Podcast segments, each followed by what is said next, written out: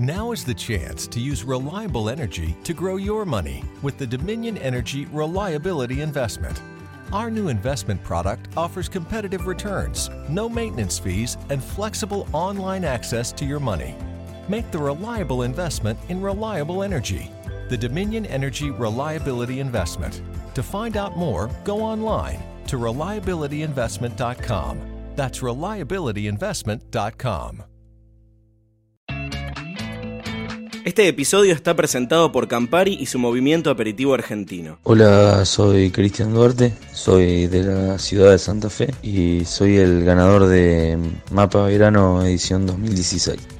El trago con el que me coroné ganador se llama el Cumpa, Campari, vino cosecha tardía, jugo de limón, almíbar de palo santo, soda de casaliz y va decorado con un twist de limón y unas hojitas de albahaca. Y se me ocurrió para homenajear al artista santafesino Juan Arancio, que es el artista más santafesino de todos. Cualquier persona santafesina, sea del estatus social que sea, desde lo más rico a lo más pobre, identifican sus obras si las llegan a ver que un jurado de nivel internacional me haya calificado y me haya dado ganador, la verdad que me pone muy contento, sobre todo por, por, el empujón que significa para nosotros haber ganado este tipo de competencias. Nos alienta a seguir por el mismo camino y seguir trabajando para posicionar a Santa Fe entre las primeras en, a nivel coctelería.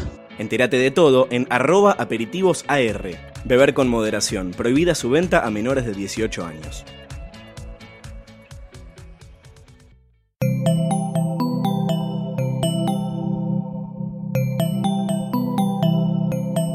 Estás escuchando Posta FM, Radio del Futuro.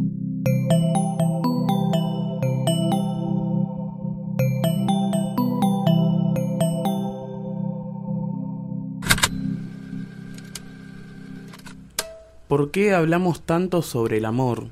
¿Por qué le dedicamos tanto tiempo a un tema con tan pocas certezas? Un tema donde todos, y al mismo tiempo nadie, tiene razón. ¿Por qué nos juntamos con otras personas y les pedimos consejos? ¿Por qué llegamos a actuar de maneras inexplicables? A veces pareciera que el amor nos desconfigura la personalidad con la que venimos de fábrica. Durante los siguientes ocho episodios vamos a escuchar diferentes voces contando sus experiencias personales o sus conocimientos técnicos sobre el amor. Queremos formar un relato colectivo y diverso sobre los vínculos. Queremos saber si en los últimos años cambió nuestra forma de pensar nuestra forma de sentir. Mi nombre es Nicolás Zamorano, pero me pueden decir Sabo. Mi nombre es Jessica La Mónica Lima, pero me pueden decir Jessica. Bienvenidos. Bienvenidos. Esto, Esto, es El Amor, después.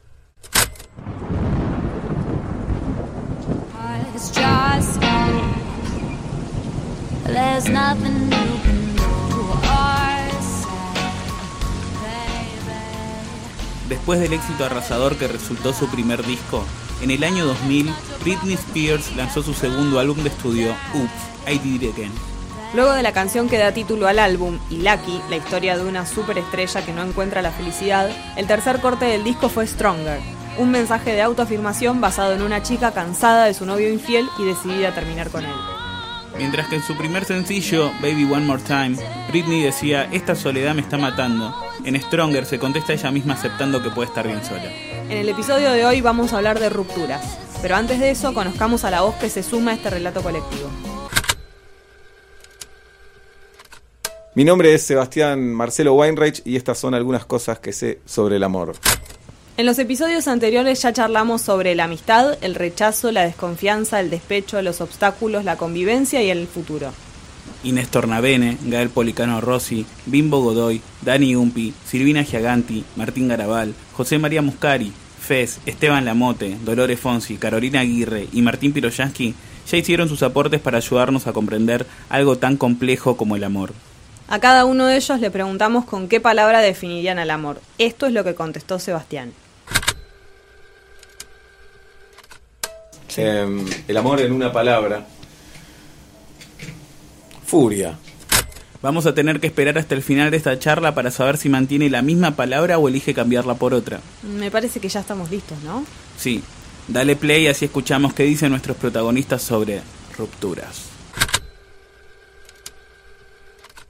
No me dejaron tanto, pero me bloquearon más, digamos, me patobiquearon más que haberme dejado. Me quedé ahí en, en la mitad.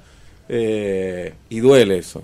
Me parece que duele obviamente por el ego y duele cuando estás enamorado de verdad. La última de mis relaciones fue la peor ruptura de mi vida. Fue eh, tremenda, dolorosa, escandalosa, difícil, eh, desprolija.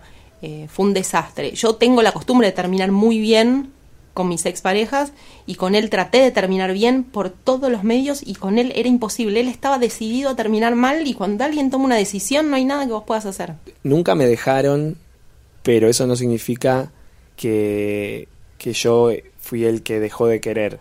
Me, separé tanto por yo no estar tan enganchado como darme cuenta que la otra no estaba tan enganchada, entonces como método de defensa dejo antes que me dejen porque no, no soporto saber que, que la otra persona no está tan enganchada y digo que para qué perdamos para qué perder el tiempo si ya veo que no está funcionando este, dejémosla acá Fue como hace bastante, cuando tenía 20, cuando me di cuenta que no era para siempre una relación, ahí casi me muero.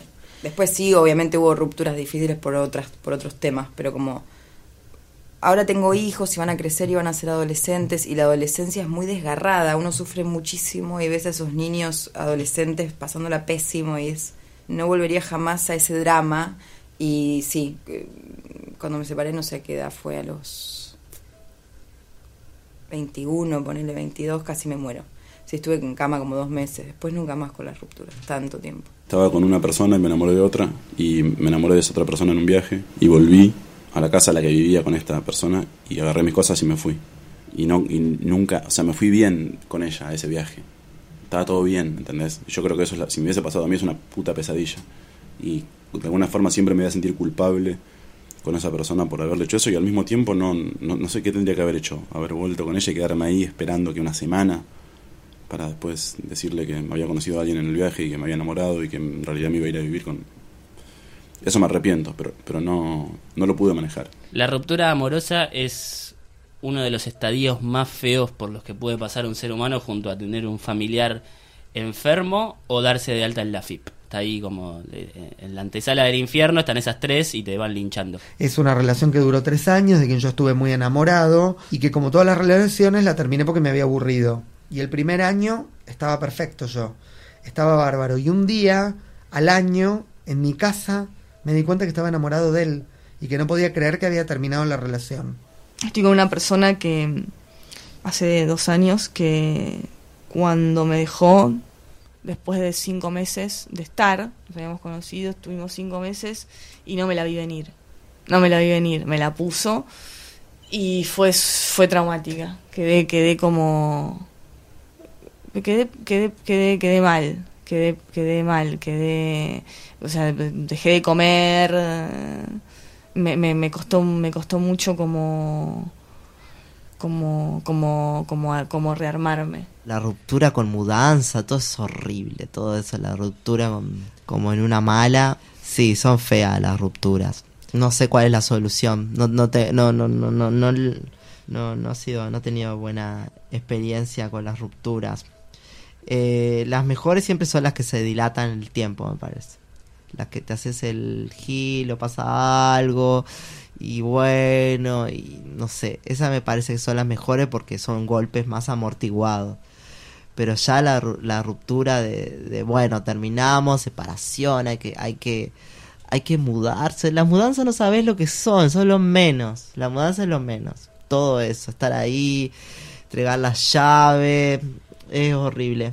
No, es muy feo, muy feo. Lo peor es que se rompe algo en uno con respecto a esa fe en el amor. Se te arruina algo y se rompe en vos, se va, queda, se pierde como cierta inocencia. Eso también pasa, como que se va gastando la barra de inocencia y ya no ya vas como, mm, bueno, por eso uno tiene todos sus issues cuando empieza otra cosa, porque venís, eso está en algún lugar, las rupturas. Cuando ya alguien, alguien te dijo, no te amo, me voy, o todo eso, ¿qué querés cuestionar? ¿Qué querés cuestionar? ¿Qué es cagarte a palos hasta que me quieras, no? Es como, ¿qué es eso? Lo que, ¿Qué querés hacer? No, no, no. Lo que, lo que ya pasó después de una definición es va en contra de, de- lo que pactaste, de lo que aceptaste. No hubieras aceptado, hubieras llorado, hubieras gritado, te hubieras pe- pegado a la, a la puerta. Hubieras sido como fiel si era tan rumiante y obsesivo tu, tu pensamiento. No, no, me pongo milico con eso, me pongo milico. Porque ahí ya hay una definición. Cuando hay una definición hay un final, hay una, hay una forma final, hay, un, hay mutua además. Incluso si el otro se zarpó y el otro eligió por vos, y el otro se mandó mil, y el otro era un violento, y el otro te debe plata, lo que sea, la excusa que le quieras poner. Pero cuando hay una definición, hay una definición. El que es dejado frente a la decisión del otro de decir, bueno, basta, hasta acá llegamos, yo no quiero seguir más con esta historia, tiñe hacia atrás y transforma lo bueno en malo, incluso los momentos que fueron realmente felices, porque no puedes separar del final, de un final que no acepta y un final que niega, un final que no con el cual no está de acuerdo, no puedes separar toda una historia previa que pudo haber sido bárbara.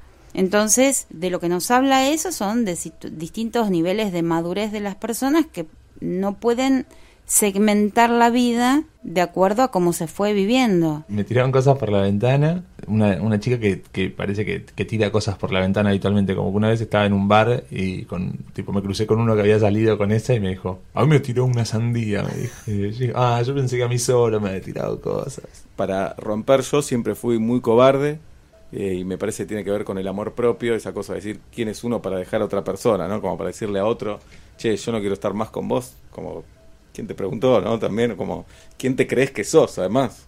Y con respecto a que dejen a uno es una catástrofe. Incluso si la otra persona no te interesa tanto también, ¿no? Uno es abandonado, uno es dejado. No hay cosa peor que te dejen, hay algo peor que es el olvido todavía. Creo que la ruptura se parece mucho a la relación que tuviste y es esperable de alguna manera, pero es verdad que hay gradaciones, como que no te esperaba que fuese tan grave o te esperas que fuese un poco menos grave. Y también hay mucha gente que no es tan franca en su forma de ser. Hay gente que es muy, muy controlada, muy medida, no sé qué, que un día explota. Y eso también lo veo mucho. Eh, tengo amigos, por ejemplo, que son muy medidos y muy puntillosos y no sé qué, y el día que, viste, que, que, no sé, cortan, van y le rompen todo con un bate de béisbol, y decís, ¿cuándo pasó todo esto? Y bueno, hay algo por oposición de todo ese control, de aguantarse, de tolerar, de venir eh, pasando. Entonces sí está relacionada, pero no necesariamente de, manera espejada. A veces uno está en una relación y la relación no está saliendo bien y uno no tiene las herramientas para, para solucionarlo, ¿viste? Como por ahí a veces, porque también amar al, amar al otro y, y hacer las cosas bien a veces es ponerle un límite muy claro y borrarte del mapa. Como decir, no, mira, hasta acá, ¿viste? No, no, no, no nos hagamos esto. Eh, ya sea que no te tiren cosas por la ventana, como que no te forreen, este, y, y a veces uno no tiene esas herramientas. Como que no necesariamente hacer las cosas bien es estar ahí. A veces hacer las cosas bien es irte. Hablando de mis hijos era eso, cuando, cuando le rompan el corazón, qué horror, me voy a morir, pero va a pasar en algún momento. Eso fue mi momento. Tarde, me parece, porque bueno, tenía novios de los 14, pero a los 21 fue como esta ruptura así como que no, no me entraba en la cabeza. Después ya son rupturas duras y todo, pero ya como racionalizadas y trabajadas de otra manera.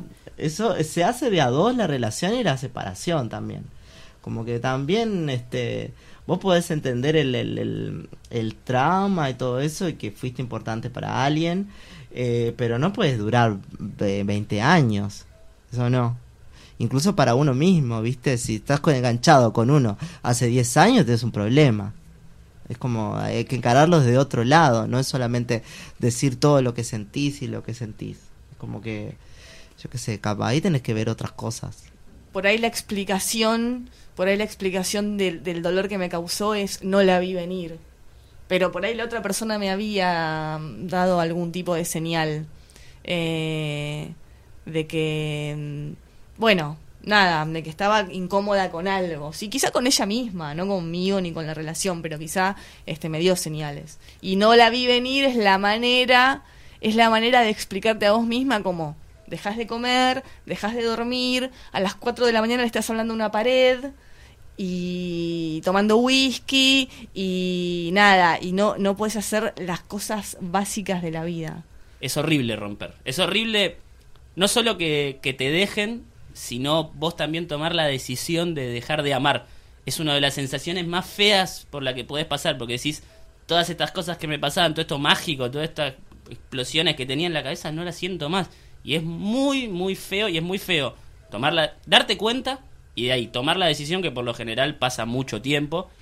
Eh, empezar a tramitarlo como si fuera, mira la palabra, trámite, como si fuera algo que hay que hacer y que está predeterminado y al mismo tiempo es estresante y es triste. No se lo deseo a nadie. O sea, mu- muchas veces me digo, no voy a volver a estar en pareja, cosa que es mentira, porque en algún momento voy a volver a estar en pareja, tan solo porque no quiero una ruptura, porque la ruptura es horrible. Él se está yendo con un bolsito de mierda. No nos ponemos de acuerdo si vender el colchón por Mercado Libre y lo cortamos a la mitad con un cuchillo. Al colchón. Eso es todo lo que tengo para decir. Con el tiempo, me parece, para atrás y para adelante, la ruptura tiene algo romántico que está bueno, algo idealizado, y si uno es un poco cínico, sabe sacarle el jugo a la ruptura también. Alta Fidelidad es una película del año 2000 hecha por Stephen Frears, protagonizada por John Cusack. Está basada en la novela homónima escrita en 1995 por Nick Hornby. La película comienza cuando Rob es abandonado por su novia Laura. Esto hace que el personaje de Cusack recapacite sobre sus cinco rupturas sentimentales más dolorosas. A través de su larga colección de discos de vinilo va repasando las relaciones con las mujeres que ha tenido en los diferentes momentos de su vida. Mm, ¿Con qué disco definirías tu última relación vos? Tu frutita, de Marcelo Iripino. Ay, sos muy boludo, muy boludo. Hay una imagen que yo no sé cuán común es, pero una vez una amiga me dijo que hay que cortar como uno se saca una curita, ¿no? Porque te causa menos dolor. Yo soy medio de la agonía del amor. La estiro. ¿Viste? 2500 charlas, 2500 café que nos encontramos para tomar. Porque soy apegada. Entonces a mí, ¿viste? Por más que algo me dé cuenta que terminó su ciclo, me cuesta mucho dejar a las personas. Porque ya está, son parte de mi vida. Son parte de mi vida. Entonces, este, es terrible. Es terrible la pérdida.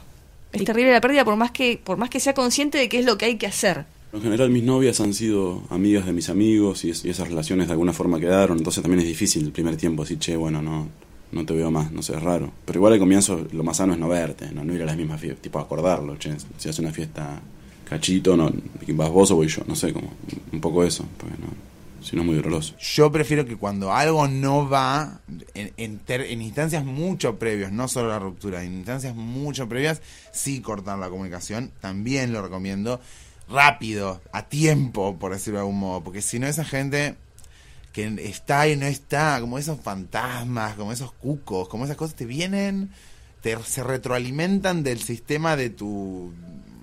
¿Me entendés? De tu, de tu desequilibrio de algún modo. No, no, sin fantasmas, sin fantasmitas, sin nada. Porque además después, si podés conocer uno nuevo y justo se estaba gateando también al que te gateaste, entonces te salen de amigo común. No, borralo a tiempo. Borralo a tiempo. No quiero ser tu amigo. No quiero ser tu amigo. No quiero ser tu amigo. I don't wanna be friends. Lo dijo Lady Gaga en Bad Romance. Imagínense, ya tiene como 5 años esa canción, más 6. Estamos, este, te- no, no- no podemos estar tan atrasados. O sea, no, hay que estar a los tiempos. No me imagino eh, bloqueando, porque me parece que no.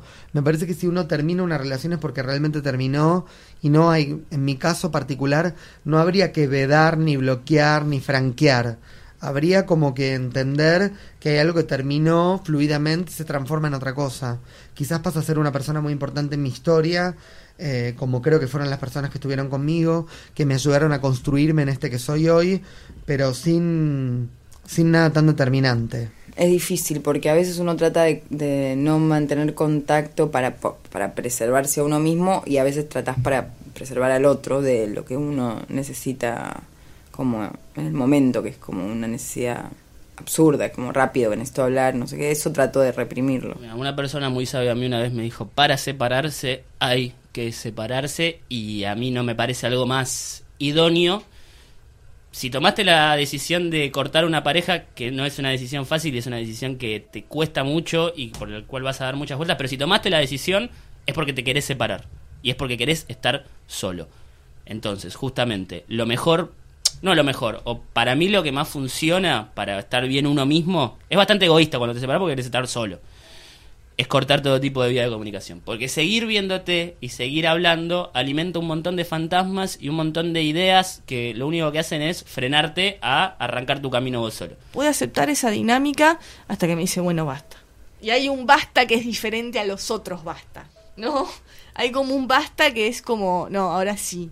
O sea, ahora sí nos tenemos que dejar de ver, ahora sí nos tenemos que dejar de hablar por teléfono un tiempo, ahora sí tenemos que, que hacer la nuestra, ¿no? Y ahí yo entro, yo siempre siento que entro en un desierto. Deje o me dejen. Para mí, terminar una un vínculo amoroso es entrar en un desierto.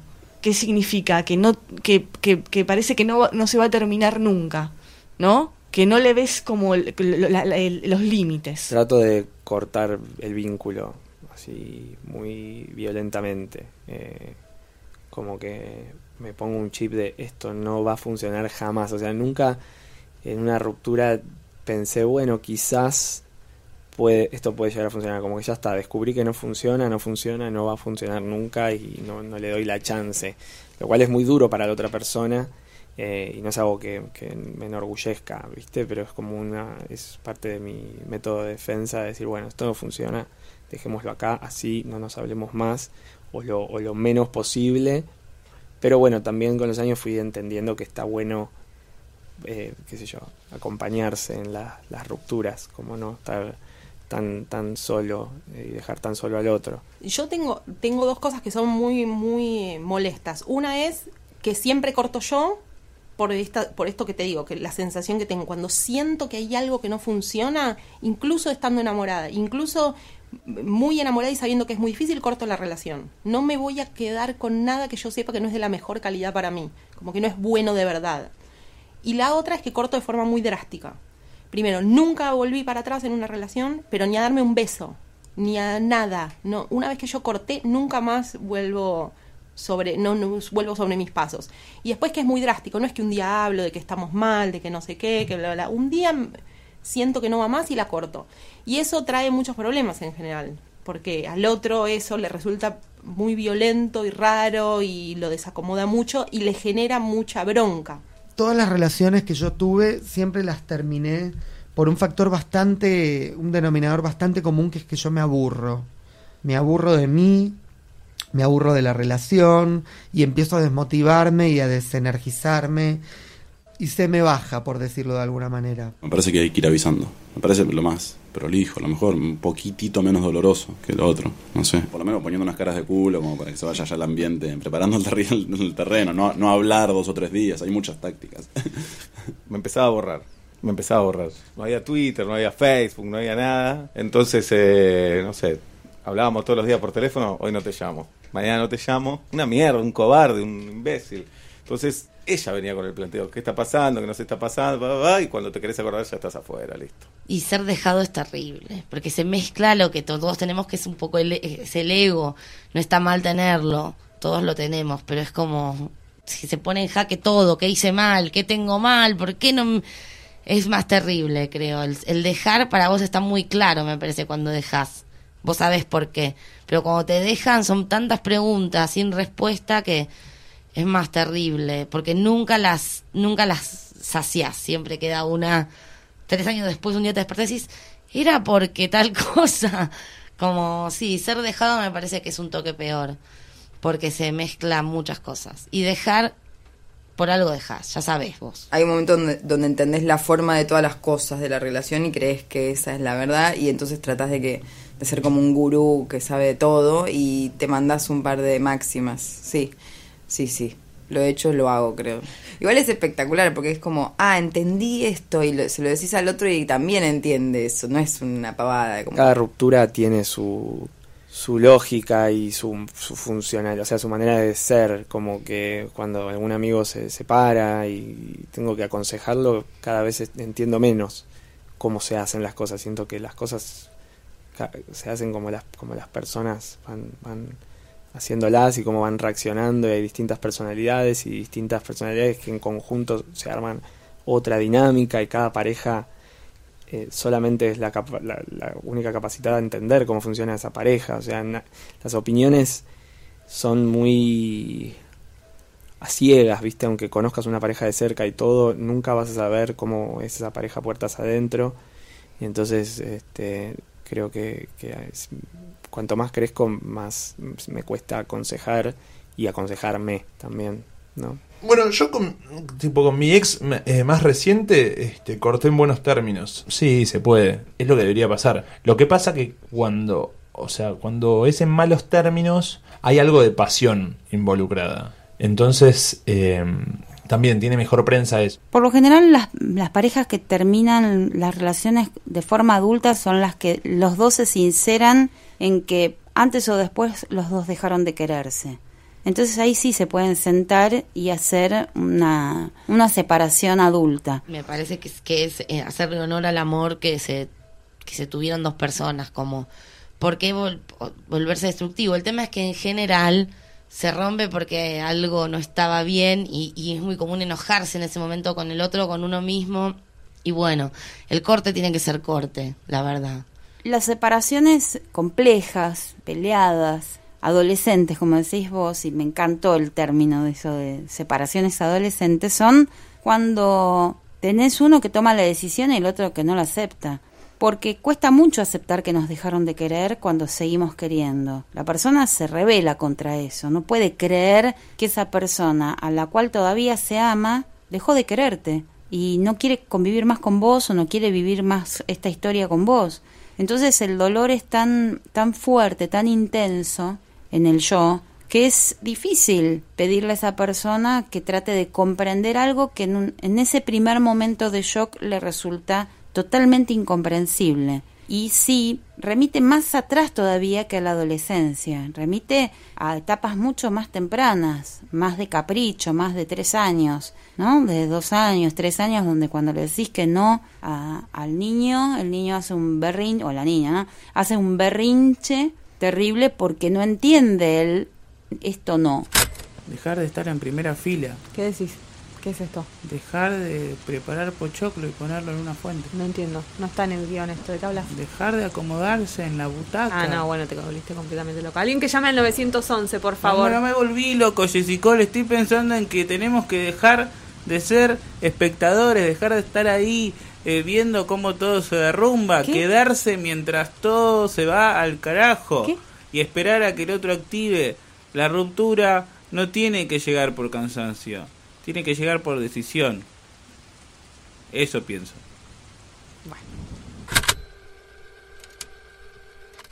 Me parece que vivo el duelo dentro. Igual después la, la melancolía y, la- y en algún momento te agarra, ¿no? No, no hay manera de zafar de eso. Pero sí, pref- el duelo lo voy haciendo antes. Es horrible. Espantoso. Y estás con alguien ahí y te das cuenta que ya no funciona. Y tomas mate y la ves y te bañas, todo, no sé. Pasan calzones por delante tuyo y ya está. En algún momento eso, eso fue tipo el mejor tesoro que tenías y ahora ya no. Es triste. me meto de lleno. Lo disfrutaba el duelo un poco también. Con los años te das cuenta que, eh, o me di cuenta que esas cosas me encantaban. Ahí, regodearme en el dolor, en la melancolía, todo eso lo disfrutaba. El plan era siempre casi casi ponerse peor.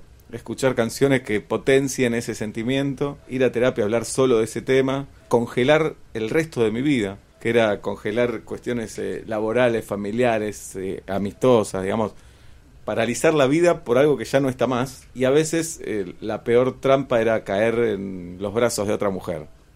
Entonces, eh, que te importaba menos y estabas con una mujer pensando en otra. cortar de manera drástica y sentir esto ya no funciona más, para mí el otro día podríamos ser amigos, podría estar todo bien. Para el otro nunca es así. Entonces siempre los tengo que esperar, como a que estén listos. Eh, porque para mí una vez que ya corté, yo ya hice todo el duelo interno, yo ya vengo pensándolo quizás hace un par de años, ni me di cuenta y el día que me di cuenta lo corté. Y tengo que esperar como que se acomode en esa situación y después, siempre, salvo en el último caso, siempre soy amiga de mis exes. Siempre, siempre, siempre. La verdad es que no sé si me importa tanto lo que piensen de mí eh, como ex. Siento que también para separarse un poco hay que mandarse a la mierda. Eh, yo les guardo cariño de, distintas maneras, algunas más, otras menos. Eh, pero, qué sé yo, también cada relación, hay relaciones que, que me hicieron crecer mucho y me hicieron aprender mucho. Eh, y hay otras que no, y que me interesa menos, como esa ex que con la que no, sé, no fue tan, tan intenso y tan valioso para mí, no, no sé, no me importa tanto que piense de mí o que pienso yo de ella, si me la encuentro, me la encuentro, si me escribe un mail, se lo respondo, no, no me pasa nada. Eh, y hay otras ex que sí, que fueron más importantes, que, que uno les guarda como otro sentimiento que, más, más de amor y más de odio, todo junto, ¿no? Es más intensa esa persona para uno. Y yo trato de terminar en buenos términos, pero a veces no se puede, porque sobre todo si yo me he mandado mis cosas o, o no, no quedaba clara bien la relación y, o sea, que no sé, qué decirte. No, uno nunca termina de madurar y, siempre hay como una situación ideal o una manera de ser ideal o hay, hay ideales que después se- no, no se cumplen. En ese concepto de pareja, en esa proyección de dos personas que se arma, se depositan muchos ideales y se depositan muchas cosas. Cuando se llega a la muerte de esa pareja, que por eso también es necesario hacer un duelo, a veces está bueno poder decir todo y a veces está bueno poder callar algunas cosas que pueden ser extremadamente dolorosas para la otra persona. Y cuando digo que todo depende de los casos, habrá casos donde hay que hacer una cirugía mayor para que el otro no le queden dudas de que eso se terminó y habrá casos donde se pueden hacer las cosas de forma más paulatina. Cuando mm, esas dos personas no lo pueden resolver bien, y bueno, ahí es donde entramos a tallar los psicólogos para, eh, en las famosas terapias de pareja, mucha gente viene a la consulta buscando herramientas para continuar o herramientas para separarse. Y a veces el éxito en una terapia de pareja es darle herramientas para que se separen en buenos términos y para que cada uno pueda tramitar y aceptar que esa pareja no existe más, en algún momento dejó de existir, para que hagan una separación lo menos dolorosa posible. Creo que en las rupturas hay que permitirse todo el dramatismo necesario. Llorar, escribir, gritar por el living en culo y vincha con canciones de amor, garcharse a cualquiera, emborracharse, contárselo a todo el mundo o no. Creo que es necesario porque son duelos. Se muere algo, se murió esa que vos eras con el otro, la confianza en el amor. Son terribles las rupturas. Pero hay que pasarlas. La verdad es que creo que nunca boicoteé ninguna relación. Eh, entonces, eh, no me lamento de no haber dicho algo que podría haber ayudado a la supervivencia de ese vínculo. Si corté, si me dejaron, fue a pesar mío, ¿no? Y entonces no podría haber hecho nada. Y si dejé, eh, creo que creo que en general en general dejé porque porque sentí que, que- esa relación no funcionaba más. Entonces en ese sentido no me lamento de no haber dicho algo. Sí me lamento de de mm, por ahí de manosear un poco la relación una vez terminada no que tiene que ver con esta esta esta imposibilidad, esta no aceptación de, de, de, de- de- de dejar de ver de un día para el otro a la persona que, que, hasta hace poco tiempo amaba. Eh, es- es- eso, eso, de eso me arrepiento, quizá, de- del, del gesto de, mm,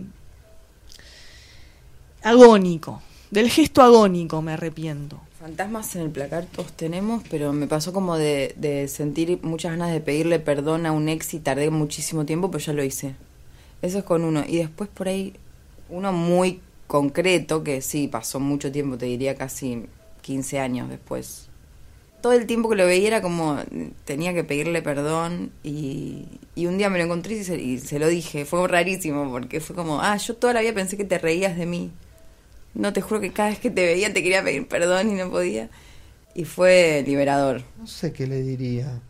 Creo que, que, que nos encontramos en un momento en donde no estábamos muy eh, equiparados energéticamente. O sea, es como que mm, yo recuerdo que cuando estaba con él, él quería un tipo de pareja como la que yo tengo hoy.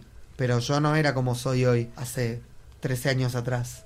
Era muy diferente, quería otras cosas, tenía otra dinámica, un montón de cosas que, que supongo que para una persona 10 años más grande que yo y con otras expectativas de pareja era difícil. Primero y principal le pediría perdón por porque durante la separación fui bastante infantil y bastante pelotudo con, con, con varias cosas y bastante cagón también. Este no sé, no sé qué le reclamaría perdón porque de veras no tengo mucho que reclamarle. Sería bastante cara rota de mi parte.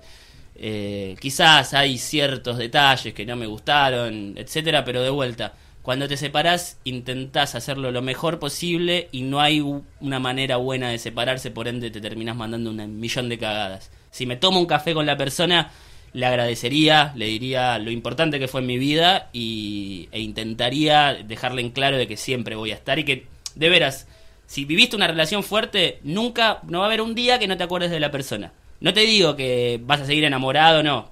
Vas a desenamorarte y vas a enamorarte de otras personas, pero si tuviste una relación de verdad, un segundo al día algo te va a hacer acordar de esa persona y lo importante es recordarlo de una buena manera y recordarlo feliz porque fuiste feliz en ese momento y ahora sos una persona diferente y no vas a ser feliz de la misma manera, pero sí vas a recordarlo y va a estar bien. O sea, lo que hubiese sido hecho distinto, supongo nunca hubiese salido con él, nunca hubiese tenido nada con él. Me arrepiento por completo de, toda la relación. Eh, es una relación que yo sabía que no tenía que tener, pero sucedió, éramos amigos, era inevitable, mm, estaba como ahí flotando hacía mucho tiempo y, sentía que la tenía que pasar. Pero hoy te digo para atrás, no, no hubo nada bueno, no me enseñó nada, no me trajo nada bueno a mi vida, no me, no me cambió, no me atravesó, no me modificó en nada. eh, y me trajo mucho dolor y, y me trajo escenas a mi vida que yo no hubiese querido tener nunca. En una época salí con una chica y teníamos un vínculo como medio eh, abierto a un nivel, como que nunca terminábamos ninguno de, de- de definirlo y decir, che, bueno, ¿qué estamos haciendo? Pero la verdad es que la veía prácticamente todos los días, dormíamos juntos, pero había algo medio libre y yo sentía que ella por ahí estaba en la suya y te hacía cosas y yo por mi lado también como que no se blanqueaba, pero yo sentía esa, esa sensación y conocí una chica que me gustó mucho y quería ser su novio. Entonces estaba en, una situación en la que sentía que juntarme a hablar en un bar y, separarme era demasiado para el vínculo que teníamos, como que ella me, supongo me hubiera dicho, ¿qué, qué, qué decís? ¿Qué estás diciendo? Si vos y yo estamos viéndonos y que si me, me borraba y desaparecía era un forro también por, por directamente no aparecer más. Como que los dos caminos me parecían medio, medio chotos, opté por el más choto, que era desaparecer, y eh, años después me la fui encontrando y ella claramente me odiaba, eh, y yo la entendía, y una vez nos encontramos directamente en una situación muy íntima, ella con otra amiga y yo, y, y ella me dijo que, que me perdonaba, que se le había pasado, que le pareció que me manejé como el orto, pero que bueno, que ya estaba todo bien. O sea, como un nivel de madurez manejó que, que me, me caí de orto, o sea, me quedé como muy sorprendido y la sigo viendo. O sea, ella, ella revirtió todo y es ahora una amiga. Me quedaron pendientes seguramente otras cosas. Un viaje con alguna amigovia, novia, no sé qué. Eh, me parece que quedaron pendientes cosas eh, por ahí que el tiempo y la madurez me dijeron, che, boludo, podrías haber hecho eso con tal chica, por ejemplo. Mis relaciones anteriores eran un desastre. Un desastre así, inconstante, neuróticas, eh, falta de solidez, eran cualquier cosa. Novelescas, eh, en un momento te aburre, todo muy romántico eso, sirve para escribir, para hacerte el dramático, para ir a terapia, para hablar con tus amigos, todo eso está buenísimo, pero a mí me aburrió eso en un momento. Cuando es, hay que separarse es porque algo ahí no va, porque estás perdiendo tiempo, sobre todo porque separarse, eh, va a sonar la frase hecha, pero es una oportunidad. Si te separas es porque seguís creyendo en el amor y eso no lo era. Nos quedamos sin tiempo. Bueno, ¿y el próximo cuándo se graba? No, nos quedamos sin tiempo para siempre. ¿Cómo que para siempre? ¿Hoy era el último? Sí, hoy. Hoy, hoy estoy triste. ¿No podemos meter un capítulo más? No, lo que podemos hacer es meter lo que dijo Wenreich sobre la palabra que eligió. Bueno. Tal vez se le ve algo negativo a la furia, me parece como algo, pero furia en el buen sentido, como intensidad. Detengan todo, corten. No Esto es una farsa. No estamos filmando. No, no, no, no, no nos vamos nada. no se está casando nadie. No querés Me opongo. casamiento. Deténganse. Basta. Tengo más cassettes. ¿Más cassettes de qué? Acá está donde los protagonistas explican qué no es el amor. Pero ya no tenemos tiempo, ya está. Basta. Tiene que haber tiempo, Jessical. Esto es importante. ¿Por qué es tan importante? Porque si en toda la temporada no nos pudimos poner de acuerdo en qué es el amor, al menos nos podemos quedar con una idea de lo que no lo es. Esto es lo que nos va a ayudar a salir corriendo cuando tengamos dudas. lo que nos va a ayudar a aceptar que nuestros amigos tienen razón. Nadie que esté escuchando esto va a decir, tiene razón, estoy en una relación de mierda, no me merezco esto. Pero quizás estamos acercando la primera pista para que entienda que el amor no tiene nada que ver con eso que está viviendo. Bueno, me convenciste. Siempre te convenzo, Iván. Ponele play. No es mentira. Indiferencia. Es el miedo. Es el miedo y el miedo puede ser absolutamente violento y destructivo. Por miedo se mata al diferente, se discrimina, se lastima gente, se ofende. Es miedo. Es miedo a que el otro tambalee tu realidad, tus cimientos, lo que vos pensás que es la vida, que yo soy, que esto tiene que ser así, que no existe, no sé, de, la gente que discrimina a una persona trans, a, un- a una relación gay, como eso no es, porque yo pienso eso. Entonces es miedo que se tambalee lo que vos crees. Sí, es, es, es lo contrario y sí. Y el amor creo que no es la posesión del otro, o enloquecer al otro, o, o sobre todo la posesión. Eh, la- ahí ya me parece que eso no es, no, no es amor, sino hay este... eh, eso ya es como una, una dominación no pactada, como una cosa ahí, eso no está bueno. Como eso de, de creer que uno es dueño del otro, eso me parece que no es amor. Y ahí hay un montón de cosas que podemos decir que no es. No, no creo que se pueda limitar a una sola. Sea, no creo que el amor sea exclusivamente eh, lo matrimonial, no creo que el amor sea exclusivamente eh, la convivencia, no creo que el amor sea exclusivamente la necesidad de formar una familia, no creo que el amor sea nada que tenga que ver con la violencia, por más que sí, la violencia es la forma de vincularse y de relacionarse de muchas personas, pero no creo que entre, no creo que el, amor permita un espacio para la violencia. Eh, no creo que el amor tenga que ver con la mentira, o sea, donde hay mentira es difícil pensar que convivan el amor y la mentira. Eh, eso me parece que no es el amor. Fundamental, creo que de todas esas palabras, si tuviera que quedarme con una, en este caso me quedaría con la palabra mentira. Mm, Donde hay mentira, el amor se fue lejos. ¿Alguna conclusión? Sí, ¿Cuál? que te quiero mucho, Jessy. Ay, yo también.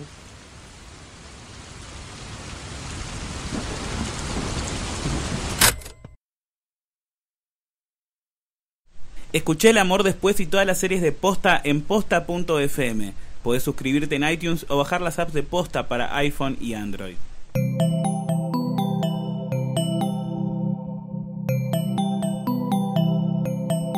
Si te gustó este episodio, hay mucho más en nuestro sitio. Métete ahora en posta.fm. También podés llevarnos en tu teléfono. Busca Posta FM en las tiendas online de Android y Apple. Seguí con Posta FM, radio para escuchar cuando quieras y donde quieras. Posta.